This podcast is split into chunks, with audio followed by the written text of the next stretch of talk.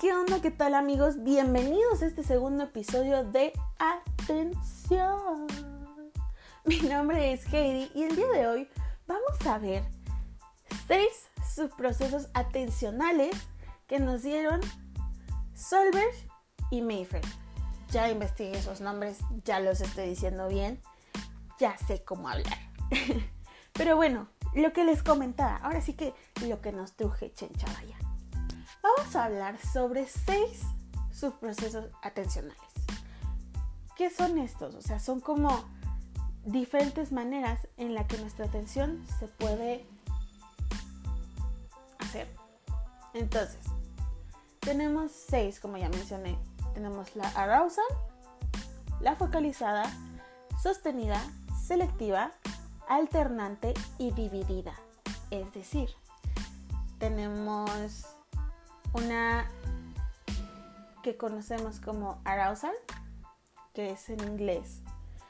Y esta se refiere a nuestro nivel de activación y nivel de alerta, como mencionábamos en el episodio anterior, que hablábamos de una capacidad de ir caminando en la calle y estar atento al entorno y que cualquier cosa, fum, fum, fum, lo esquive y no paso a mayores.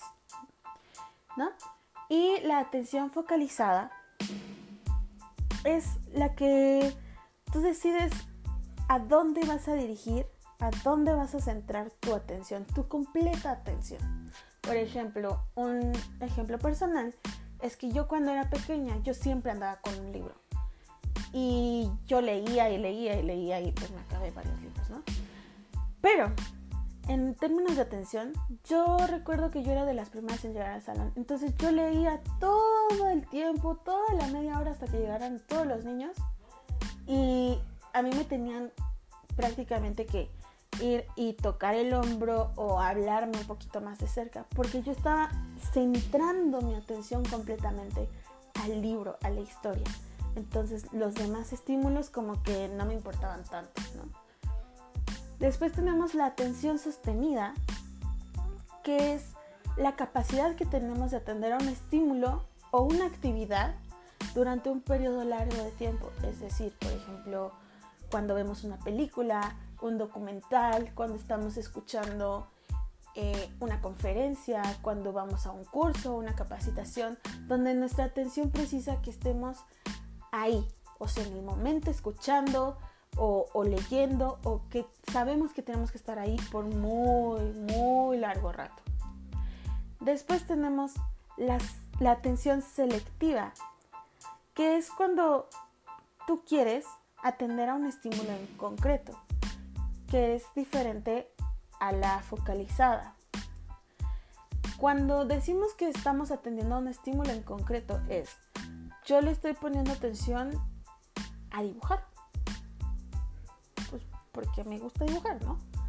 Entonces, yo agarro, estoy dibujando, estoy dibujando.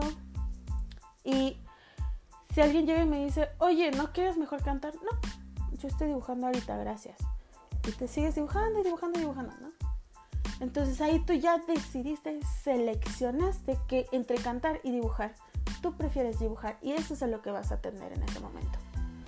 Entonces, la focalizada, a diferencia de esta, es que ni siquiera estoy prestando atención, no me di cuenta que, la otra personita llegó y me dijo, oye, ¿quieres cantar? No, o sea, se me fue el avión ahí, cañosísimo, porque yo estoy leyendo.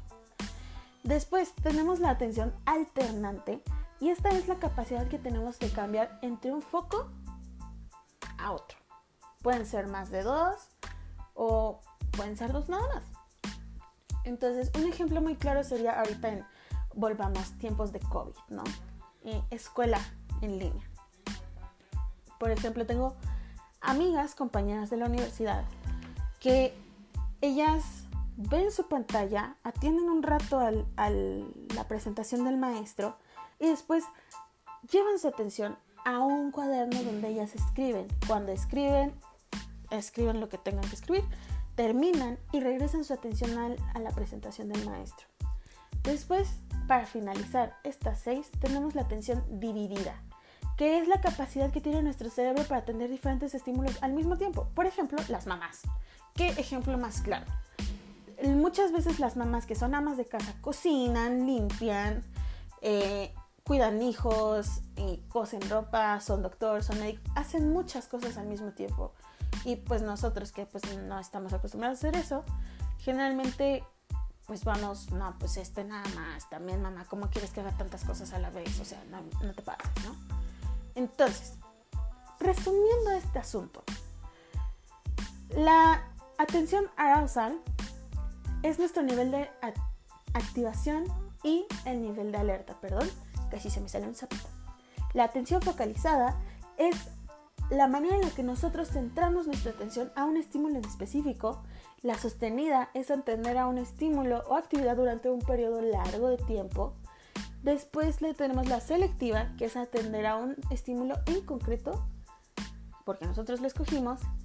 La atención alternante es la capacidad de cambiar un foco de uno a otro, a otro y regresar, sin desconcentrarme y sin estar como perdido por ahí. Después, para finalizar, tenemos la atención dividida, que es la capacidad de hacer muchas cosas al mismo tiempo. En el siguiente episodio hablaremos sobre Sara. Así se las voy a dejar. Cliffhanger, ahí para que se me queden acá en este podcast. Los espero en el siguiente episodio.